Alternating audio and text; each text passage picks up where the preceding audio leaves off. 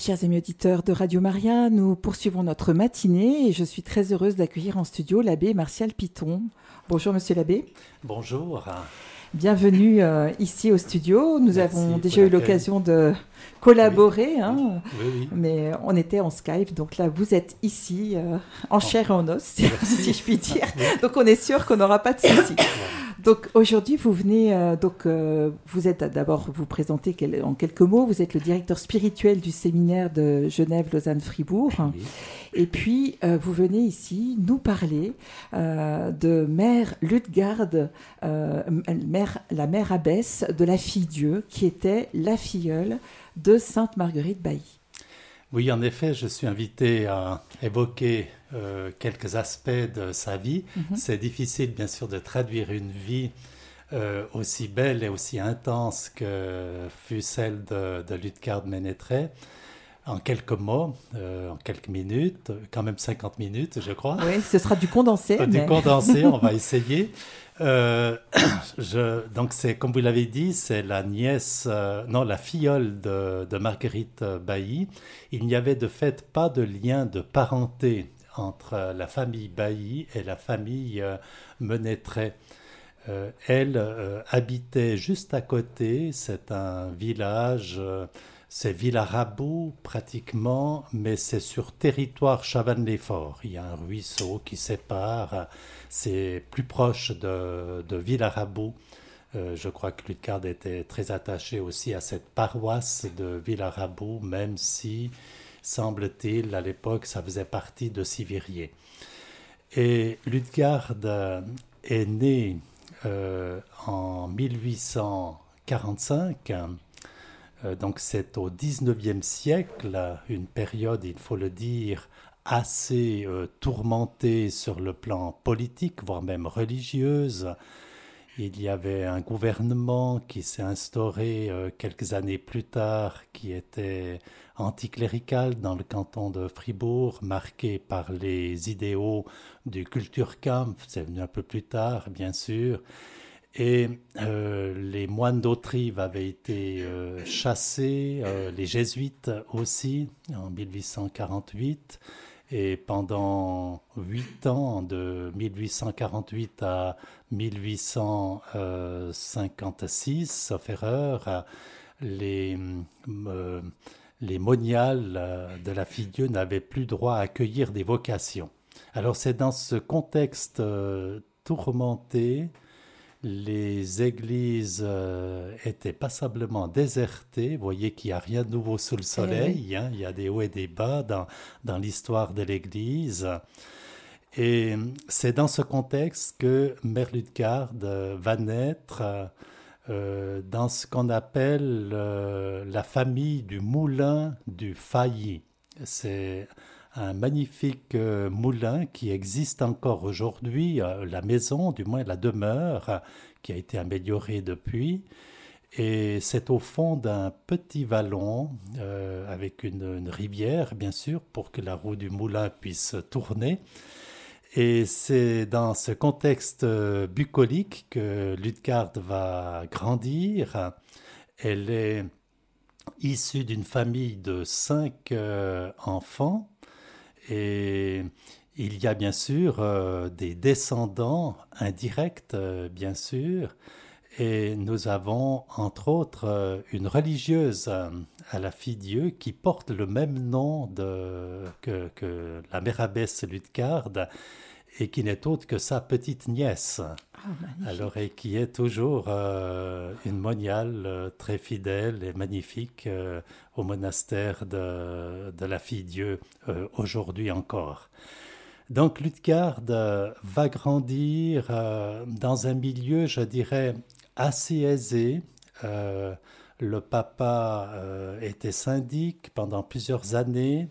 Euh, le moulin était assez prospère, euh, il faut le dire. Il y avait même des ouvriers, donc c'était une quasi-entreprise. Et elle va, étant la dernière de la famille, comme on dit dans le canton de Fribourg, elle était un peu tchinchonnée. Ça ah, veut dire, gâté, euh, préféré un petit peu du papa. Hein. Le papa la, prenait facilement lorsqu'il allait livrer ses sacs de farine euh, chez les paysans aux alentours, parce qu'on faisait le pain à la maison à l'époque. Hein. Et lui avait le rôle justement de moudre les grains pour les réduire en farine. Et il est reconnu, le papa, je m'arrête quand même un peu parce qu'il aura une grande influence euh, sur cette fillette. Euh, il est reconnu pour son amour de charité. On dit dans le pays de la glane, euh, comme on le disait aussi pour Marguerite, hein, qu'il avait une charité sans borne. ça veut bien dire ce que ça veut dire. Hein. La borne, c'est ce qui limite les domaines. Et lui dépassait tout cela. Et les pauvres, les indigents, il y en avait beaucoup, hélas, à l'époque, euh, allaient volontiers chercher leur part de farine euh, qu'il leur donnait euh, avec grand cœur. Bien sûr que son épouse, Marie, était aussi concernée, elle est reconnue aussi pour sa ferveur. On dit que le papa a transmis à cette fille euh, l'amour de charité, et puis la maman lui a transmis la, foi, euh, la, ferveur surtout. Mais ça n'empêche pas que c'était une fille très enjouée, euh, comme les autres. dans sa jeunesse, elle a eu quelques bons amis d'ailleurs. Il y en a un qui a beaucoup tenu. plus tard, lorsqu'elle est rentrée au monastère, il en était très fâché. Euh, il était allé la chercher, d'ailleurs, je viens, je viens la sortir du couvent. Euh, et il lui avait rappelé qu'elle avait euh, épousé le Christ et puis que maintenant on, on en arrêtait là. Alors cette jeune fille va, quand elle avait 15 ans, perdre sa maman. Ça va beaucoup la marquer. sa maman a eu comme un malaise et elle lui dit euh, va à la pharmacie. Alors la pharmacie de l'époque c'était le jardin. Alors elle est allée chercher quelques herbes euh, pour euh, apaiser ses maux et quand elle revient à la maison, à la cuisine, la maman était décédée subitement. Et pour Ludgard, ça a été quelque chose qui l'a profondément marqué parce qu'elle devenait euh, soudainement un peu la maîtresse de maison. Et c'est pas évident quand on n'a que 15-16 ans. Elle avait eu la grâce de vivre l'école primaire, de, de, ce qui, n'était pas obligatoire à l'époque. Hein. Euh, mais elle en était restée là parce que les filles n'étudiaient pas à l'époque, hein, euh, puis à peine les, garçons, quelques-uns qui faisaient le séminaire et parfois l'école normale dans la région. Et Luthgard, euh, qui était doté d'une grande euh, intelligence, on le remarquera par la suite euh, pour sa vivacité d'esprit, et elle se comportera comme abbesse plus tard, comme femme véritablement éclairée. Et là, elle sent, elle ressent un appel euh, plus fort euh, comme époux, comme je l'ai dit tout à l'heure. Hein, euh, un homme lui suffisait pas, quoi. Il lui fallait Dieu directement, le Christ. Elle voulait se mettre véritablement à sa suite. Et elle ressentait cet appel intérieur. À un moment donné, elle va se confier chez sa marraine, Marguerite, c'est pas très loin. Elle se rend à la Pierra. Euh, elle voit les, effets de couture euh, sur la table. Dit, tiens, elle n'est pas là. Elle va à l'église. Elle remarque euh, Marguerite priant le chemin de croix, ravie dans le Seigneur et elle lui souffle à l'oreille euh, Marraine, je crois que je me sens appelée à la vocation. Alors on dit que Marguerite s'est réveillée soudainement et puis elle a dit Enfin je te tiens, je te tiens. Et jamais, cependant, elle, euh, elle a écrit cela parce que Card a écrit euh, passablement de, de, choses spirituelles très belles, mais aussi des choses sur sa vie et sur sa vocation. Et elle dit jamais, au grand jamais, Marguerite m'a parlé de la vocation religieuse, mais elle avait porté dans la prière. C'est la puissance euh, de la prière. Et ensuite, bien sûr, euh, il fallait discerner. Et Mère Ludgarde allait souvent dans une petite chapelle non loin de chez elle, et Marguerite s'y rendait aussi d'ailleurs, mais elle aimait bien faire oraison dans ce lieu. C'est très beau quand on a 17-18 ans. Elle se mettait en prière et c'est pourquoi on va faire une petite pause, je dirais, tout intérieure. Nous avons la grâce d'avoir une personne qui va nous interpréter un chant dédié à Notre-Dame du Bois, cette fameuse chapelle de Notre-Dame du Bois, où tant et tant encore aujourd'hui de personnes euh, viennent euh, quêter quelque chose de Dieu et se tourner vers le Seigneur en présence de Marie. Merci Marilène. Ô Marie, noble refuge des hommes, ô Marie,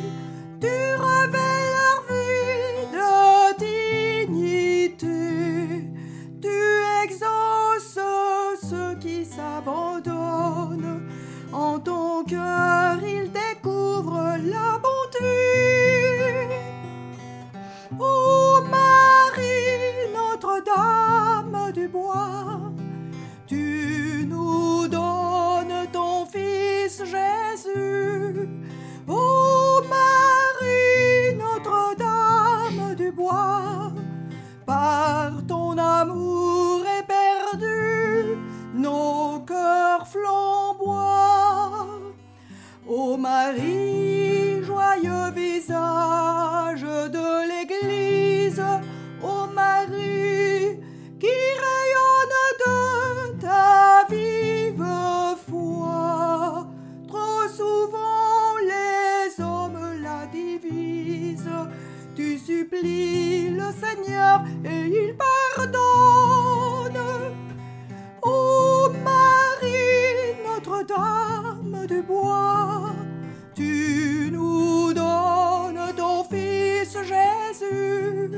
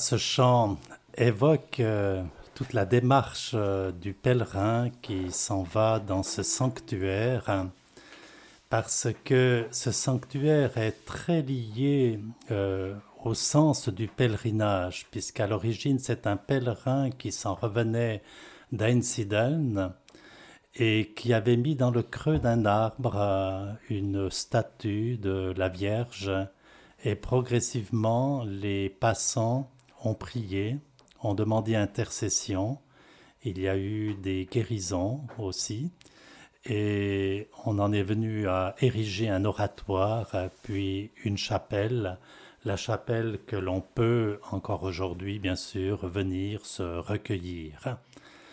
Et Marguerite euh, a développé certainement l'oraison dans ce lieu et probablement euh, Ludgarde aussi. Mais la grande question, elle ressentait un appel à suivre Jésus, mais comment?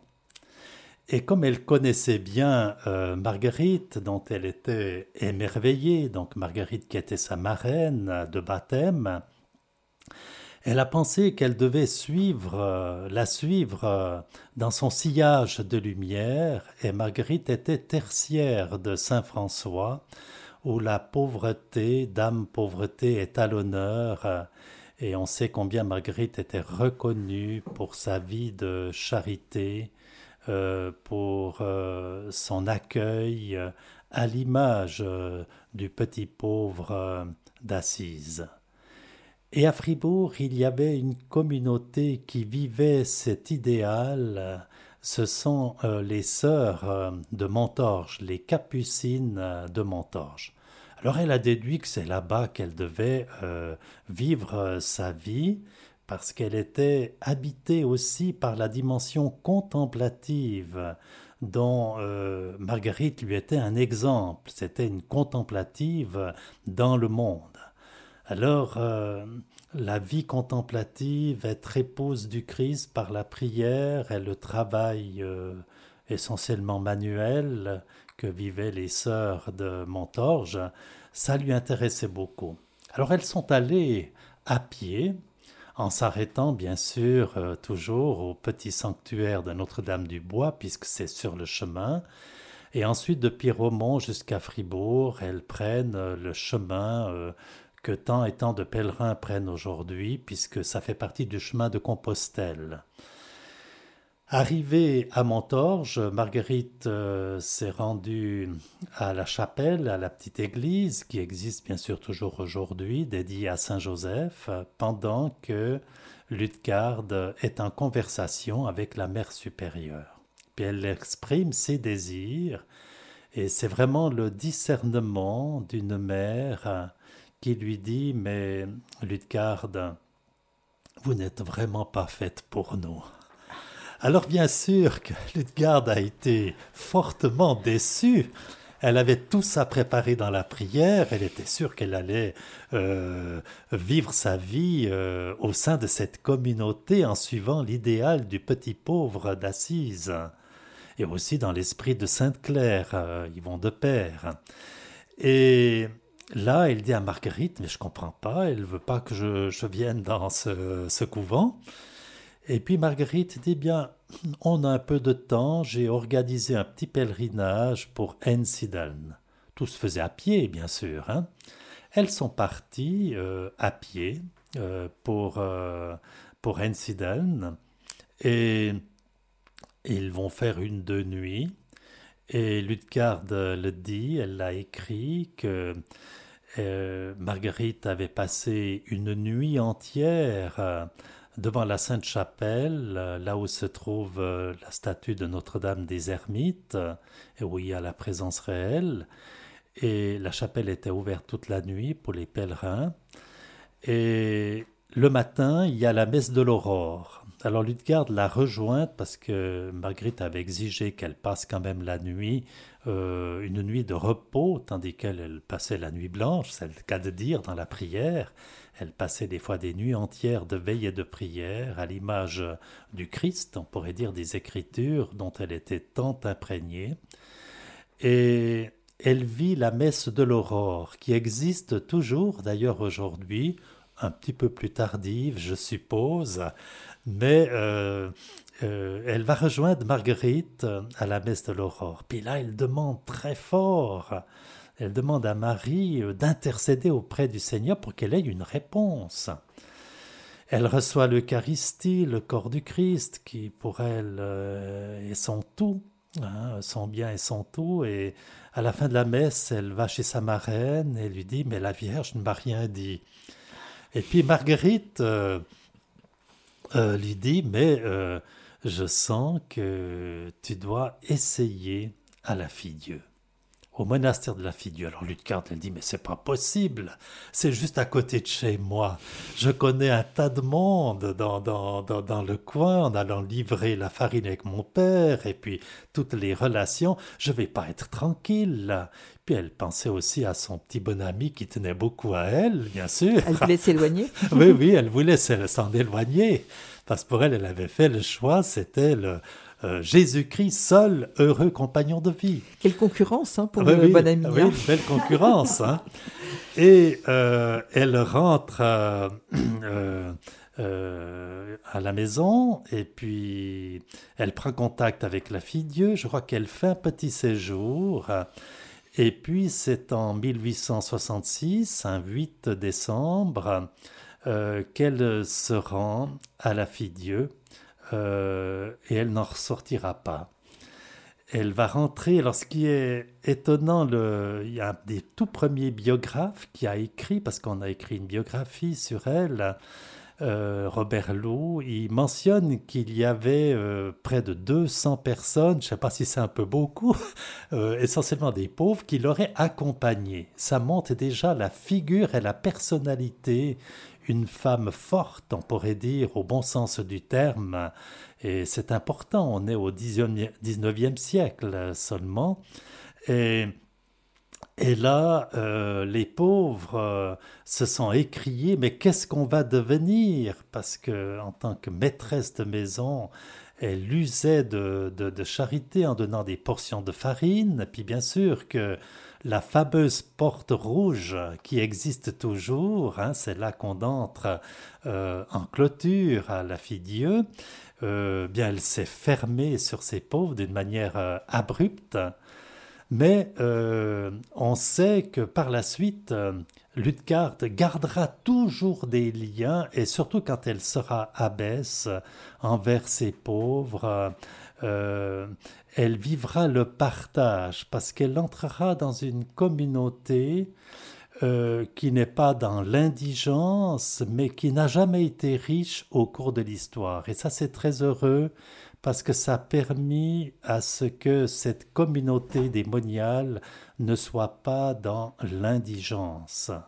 Et, elle a vraiment, euh, euh, elle va entrer au monastère et très très vite, euh, voyant la qualité d'âme, de cœur et peut-être aussi de commandement à quelque part, on va lui donner des responsabilités. Elle sera sœur célérière, ça veut dire qu'elle s'occupera de l'économat de la communauté, et ensuite elle deviendra maîtresse euh, des novices.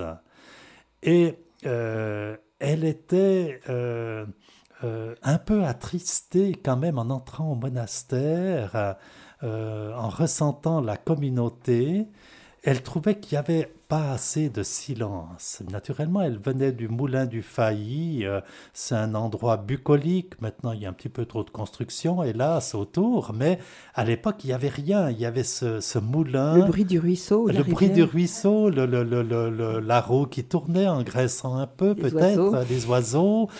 Et euh, elle disait, mais moi, je, cherchais le silence, et puis il y a moins de silence que, que là, où j'habitais. Et Marguerite lui dit, mais ne t'en fais pas, viendra un jour où tu dirigeras la communauté comme tu l'entendras. Ah. Elle n'avait pas compris ça, elle comprendra plus tard lorsqu'elle sera nommée abbesse. Marguerite était décédée depuis quatre ans déjà quand elle était nommée abbesse.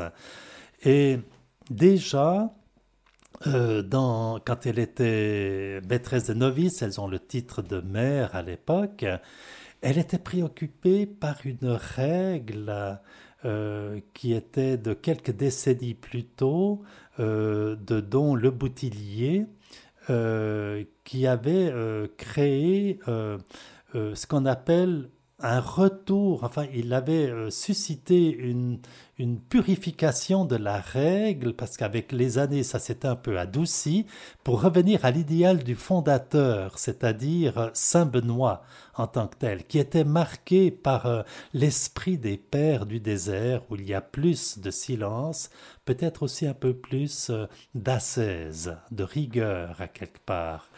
Et elle désirait tellement que la communauté puisse embrasser cette règle.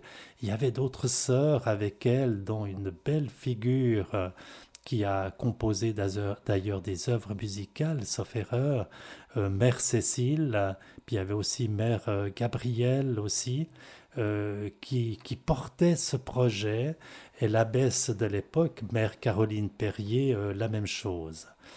Alors elles vont penser, prier pour euh, maintenir cette règle, euh, pour que cette règle puisse s'établir à la fille Dieu.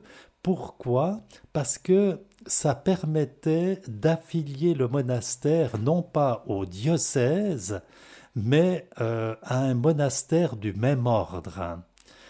Et parce que les monastères féminins sont toujours liés à un ordre masculin. Il y a comme un protectorat aussi.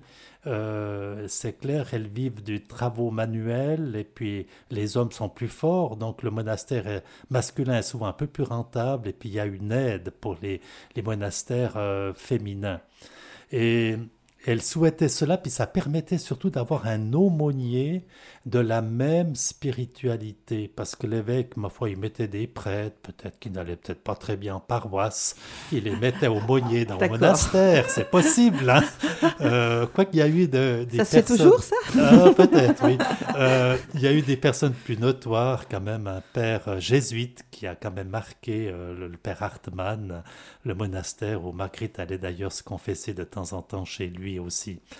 Et, et là, euh, il lui faudra beaucoup de temps, il faudra patienter, et en même temps, euh, il y a aussi euh, toujours sa maman.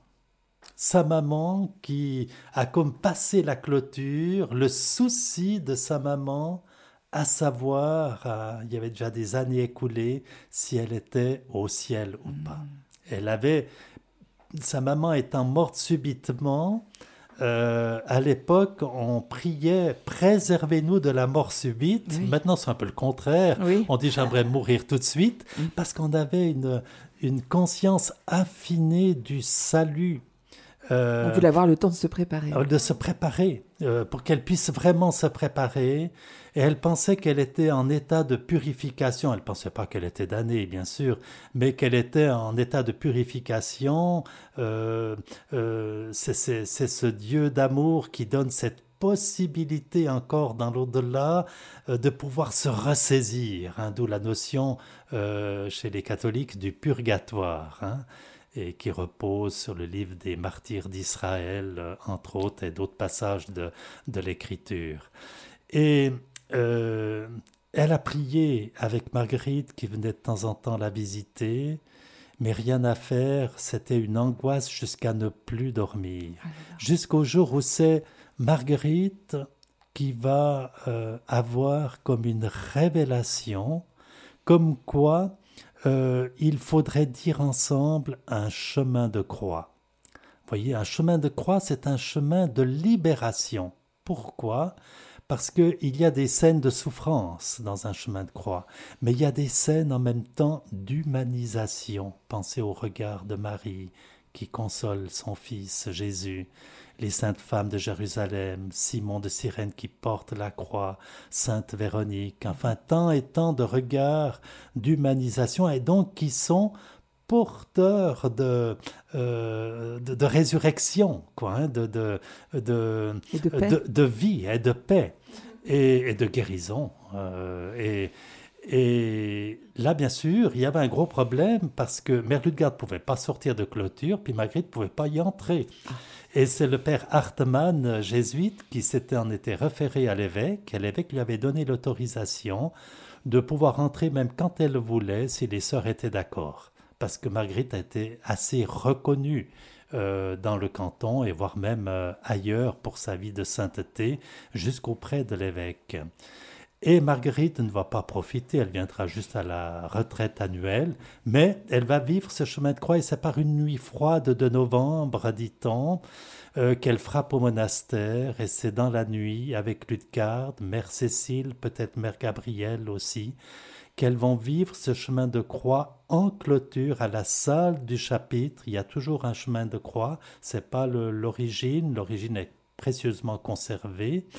Et, et là, euh, on ne sait pas quelle station c'est, mais à un moment donné, Marguerite dit Votre mère est au ciel. Elle a vu comme monter au ciel sa mère, et en même temps, Ludgarde a senti ce poids qui s'est libéré comme, une, comme quelque chose qui se passe quand on a la chair de poule. Vous voyez, mhm. on, on, est du haut en bas, on est transi euh, de, de, de, bonheur, de, de euh, et, elle est euh, jusqu'à ses, à ses entrailles, juste dans ses profondeurs. Elle tressaille. Elle tressaille. Et elle dit, plus jamais j'ai eu un doute de ce côté-là. elle a eu cette certitude que la, sa maman était dans les bras même de notre Seigneur. Donc son inquiétude était fondée finalement. Elle était fondée bien sûr, tout à fait fondée. Et ce qui veut dire que, voyez, la présence euh, d'une personne qui accompagne, où Marguerite a mm. eu euh, euh, un rôle très important, elle a assumé son rôle de marraine d'une manière vocationnelle. Alors je crois qu'on va évoquer un chant justement de Marguerite. Euh, c'est un chant de, c'était le chant un peu de la canonisation de Marguerite, mais qui a été un peu revisité, revisité par notre sœur euh, Vierge consacrée euh, Marilène. Marguerite de la pierre, nous recourons à toi.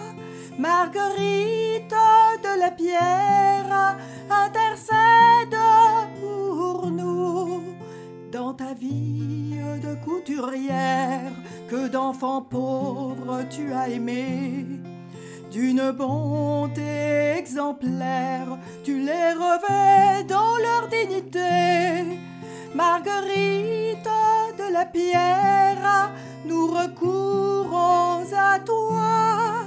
Marguerite de la pierre, intercède pour. Tu accompagnes les souffrants dans une grande humanité et tu pries auprès des mourants, les préparant pour l'éternité. Marguerite de la pierre, nous recourons à toi. Marguerite de la pierre, intercède pour nous. Dans ta vie de contemplation attirée par Jésus, tu le suis sur les trois chemins du mont Sillon. Dans l'extase, tu es avec lui. Marguerite de la pierre, nous recourons à toi.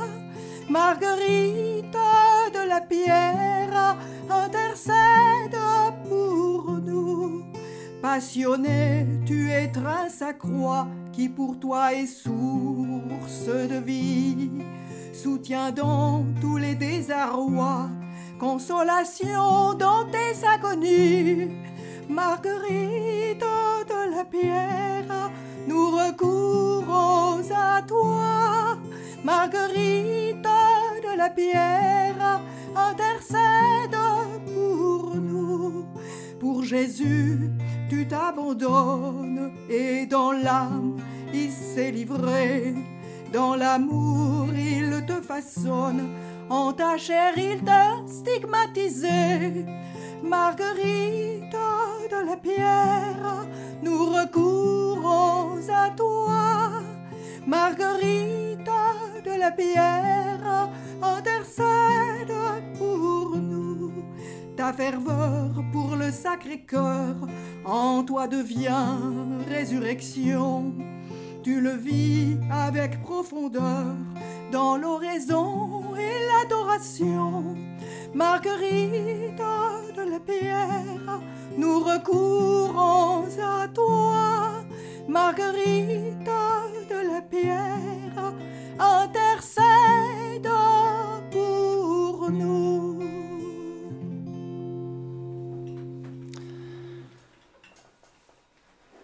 Voilà, il y aura bien sûr encore euh, quelques années euh, jusqu'à son abbatiat qui se vivra en 1883 en décembre où elle est élue. Et puis en janvier 1884 elle est euh, nommée abbesse. Et bien sûr pour elle elle s'y attendait pas du tout. Et euh, qu'elle soit nommée abbesse, elle s'était jetée d'ailleurs auprès du, vicaire général euh, euh, qui avait assisté à l'élection à ses pieds en disant mais par la grâce du Sacré-Cœur, faites que ce soit quelqu'un d'autre que moi. Puis il a dit, ma foi, c'est la démocratie qui existe dans les monastères. Et elle était nommée passablement de voix, bien sûr, euh, comme abbesse. Et là, tout de suite, elle va s'atteler de nouveau à la reconnaissance, euh, à cette entrée dans la stricte observance.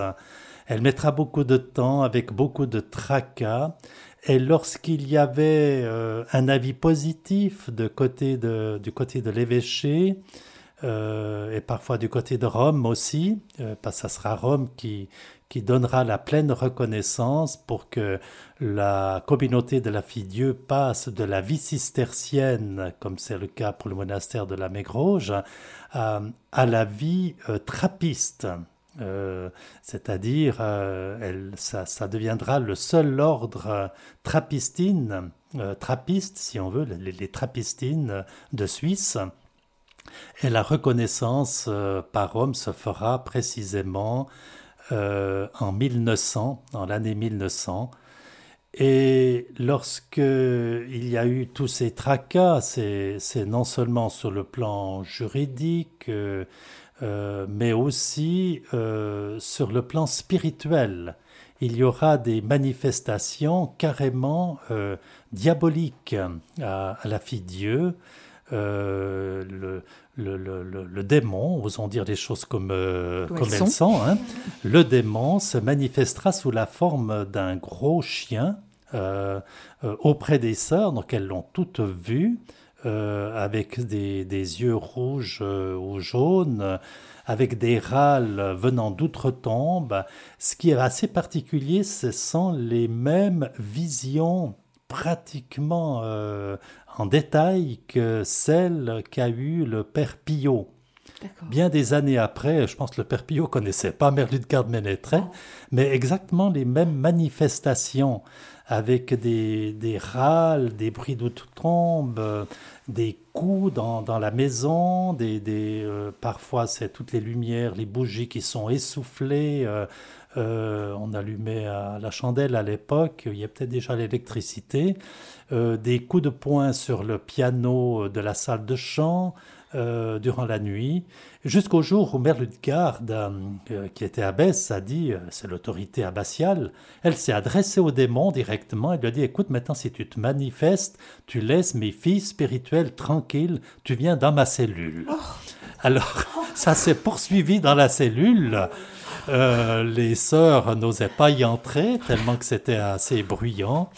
Et euh, lorsqu'il y avait ces manifestations, ça veut dire que le lendemain, euh, il allait se passer quelque chose. Comme pour le curé d'Ars La même chose pour le hein curé d'Ars, lorsqu'il avait un pénitent, un gros poisson. qui allait venir, ben, il y avait le démon qui se manifestait. Il avait dit, le démon et moi, on est pour ainsi dire devenus camarades. Oui, oui, oui. oui. Alors, de fait aussi, Ludgard l'appelait le grappin. Hein, euh, elle, avait le même terme que le curé d'Ars. Parce qu'il lâche pas facilement. Non, non, il lâche pas facilement. Alors, alors, il y a eu cette pleine reconnaissance. Euh, alors, ça a été euh, une grande consolation. Elle a enfin pu bénéficier d'un aumônier trappiste. Hein, puis le monastère a été affilié au couvent trappiste de Le Perche euh, de d'Ollenberg, et puis ensuite c'est le Monteka qui aura la, la, euh, responsabilité, enfin le lien avec euh, la Dieu. Ça a été une grande consolation, mais n'oublions pas, c'est surtout pour sa vie de sainteté que euh, elle a réformé euh, l'ordre, c'est une deuxième réformatrice si on veut, mais toujours euh, pour revenir à l'idéal du fondateur Saint Benoît, dans l'esprit de Saint Bernard bien sûr, mais c'est sa vie de sainteté, elle avait un charisme de maternité spirituelle. Et n'oublions pas qu'un siècle plus tôt, il y avait plus que sept religieuses de 9 à 7, je crois. Et puis, euh, euh, à son abbatiat, à sa mort, il y avait plus de 70 religieuses. C'est quelque chose. La fécondité des saints. La fécondité de, de, cette vie de sainteté. Et comme je dis, il n'y avait pas qu'elle, il y avait des disciples. Une mère Cécile est, une, est une figure exceptionnelle aussi de l'ordre de la, la, vie de sainteté. Et elle va se fragiliser, bien sûr, euh, avec le temps, elle, elle, aura une relation très particulière à la fin de sa vie je dirais un peu à l'image de Don Camillo. Euh, Don Camillo qui parlait directement à une croix, hein, vous vous rappelez du film eh bien, elle, c'est la même chose. Il y a une croix qui était à l'infirmerie, comme elle était souvent alitée, puis elle disait, bien, on va aller discuter avec Jésus. Oh. Elle tapait euh, trois coups au pied, puis elle disait, alors, euh, tu as l'air triste aujourd'hui. On a tout ça écrit, c'est ça qui est ah magnifique. Oh, hein. Euh, et elle disait, mais, ah, mais c'est parce qu'il y a telle sœur qui va pas très bien, je prie pour elle. Elle discernait les, les, vocations aussi. elle avait des charismes particuliers qui lui étaient donnés par le, Saint-Esprit. Et parfois, le Christ était heureux, ben, elle était heureux avec lui. Et c'est très touchant, cette relation personnelle avec cette prise de conscience que si Jésus est réellement présent, bien il est le vivant, donc il est le tout proche juste dans mon quotidien. Et elle a gouverné la communauté ainsi avec le bon sens, le bon sens on pourrait dire maternel. Et vers la fin de sa vie, elle va avoir euh, une vision particulière. Il y en a eu plusieurs, bien sûr, je ne peux pas toutes les énumérer, où elle voit une pierre avec un bruit effroyable qui tombe près de son lit, et puis il y a comme une annonce qu'elle doit véritablement se préparer à mourir. Et elle annonce à ses sœurs, je vais mourir. Et le jour de sa mort, d'ailleurs, euh, elle est encore en plus ou moins en pleine forme. Hein. Elle va encore à, tous les offices. C'est un dimanche euh, euh, en fin de journée. Et avant de mourir, elle reçoit encore deux novices. Quand soudainement on entend dans sa cellule comme un grand soupir, euh, presque un cri, mais pas vraiment un cri, dit-on. Et deux sœurs arrivent et ils la soutiennent et elle meurt debout.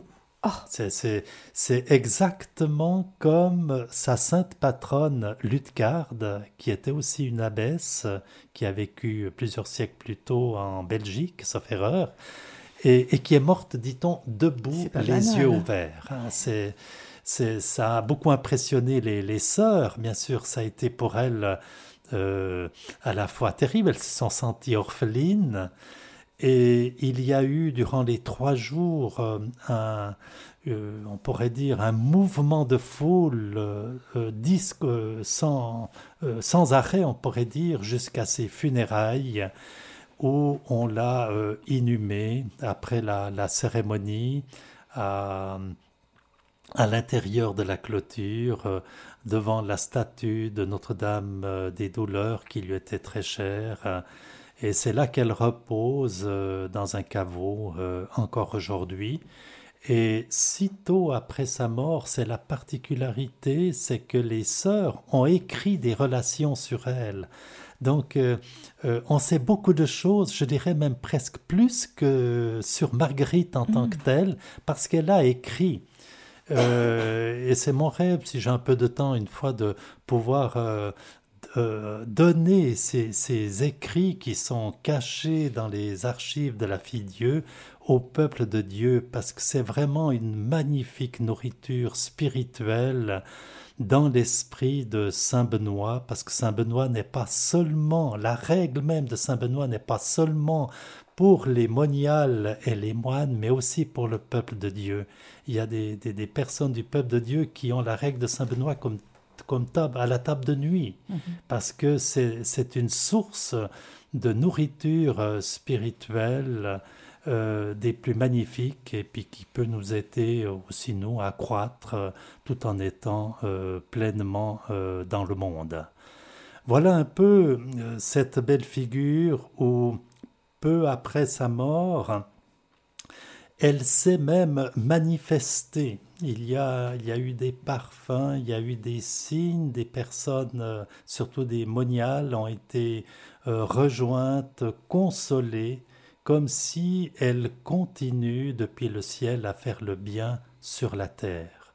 Et je pense que cette personne euh, mériterait un jour euh, de monter sur les autels mm. à l'image de Sainte Marguerite. C'est mon vœu, en tout cas le plus cher. Eh bien, on se joint à ce vœu parce que vous nous avez vraiment transporté pendant ces 45 minutes dans un autre monde, le monde de cette mère abbesse Ludgarde, cette sainteté qui rayonne.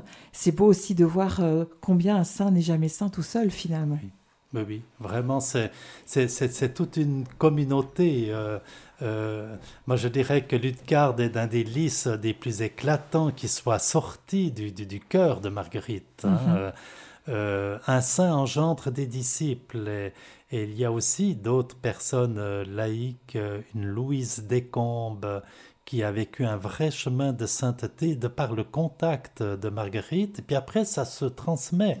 Le, témoignage de Ludgard a, a, conduit certainement euh, beaucoup de sœurs euh, dans la voie de la sainteté. Mhm. Euh, à son contact, on avait l'impression de toucher le, le, Christ, hein, mhm. y compris pour ce qui est du du discernement. J'ai encore connu une sœur, et je m'arrêterai là. J'ai encore connu une sœur, mère Jacquat, je crois qu'elle s'appelait François, je n'ai plus le prénom. Qui a connu Mère Ludgarde. Ah J'avais 16-17 ans, je, je, je, zonais déjà un peu par la fille Dieu, comme on dit. J'allais planter des arbres. C'était une bonne zone. Ça me permettait d'aller en clôture, comme ça, j'étais séminariste, même avant. Et et je l'avais rencontrée, puis elle me disait, mais vous voyez, moi j'ai connu Mère Ludgard, j'étais, j'étais euh, fillette.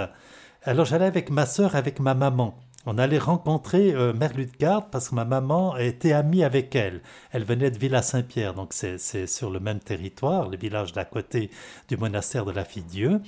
Et euh, la maman disait, ah mais cette fille présentant sa grande sœur, je crois qu'elle est pour vous celle-ci, elle est, elle est pilleuse, etc. Tandis que moi, j'étais une petite crapaude, quoi. Hein, euh, et puis Merlitgard avait dit non, non, non, c'est pas celle-ci qui est pour nous, c'est celle-là. Et 18 euh, ans ou 19 ans, elle avait l'âge de 19 ans, eh bien, elle prenait le chemin du monastère. Elle a encore connu Merlitgard une, deux années jusqu'à sa mort. Et elle a eu, je crois, au-delà de 70 ans de vie de religieuse. Elle est morte à passer 90 ans, cette mère euh, Jacques. Elle avait le nom de mère parce que elle avait eu une, assez, une responsabilité assez grande dans le monastère. Une personne qui m'a beaucoup marqué comme, euh, comme jeune. Hein, euh, qui avait passé 90 ans, mais voyez, des fois, la, mm. distance d'âge ne fait rien. J'avais l'impression de toucher Dieu quand je m'adressais à cette sœur. Ah, c'est quelque chose de, quelque chose de, magnifique. Et, et, combien de fois je rencontre certaines de ces moniales euh, euh, à la fille Dieu, parce que j'ai gardé des liens, je dirais, un peu familiers, spirituels. J'ai l'impression à leur conversation de toucher Dieu. Oh. Vous nous donnez envie d'y aller. Hein. Merci beaucoup, Abbé Martial. Est-ce qu'il existe un, livre sur euh, Alors, j'ai écrit un livre euh, euh, qui introduit un peu Mère où je parle de l'amitié spirituelle de la marraine et de la filleule. Hmm. Et là, je veux me mettre, je pense, à l'ouvrage pour une théologie de la vie de Mère je me donne 3-4 ans pour cela. Je prends toujours mon temps pour écrire. Vous avez bien raison. Voilà, merci. Merci beaucoup, merci beaucoup. Merci à Marilène aussi pour sa, ses belles contributions musicales. Merci.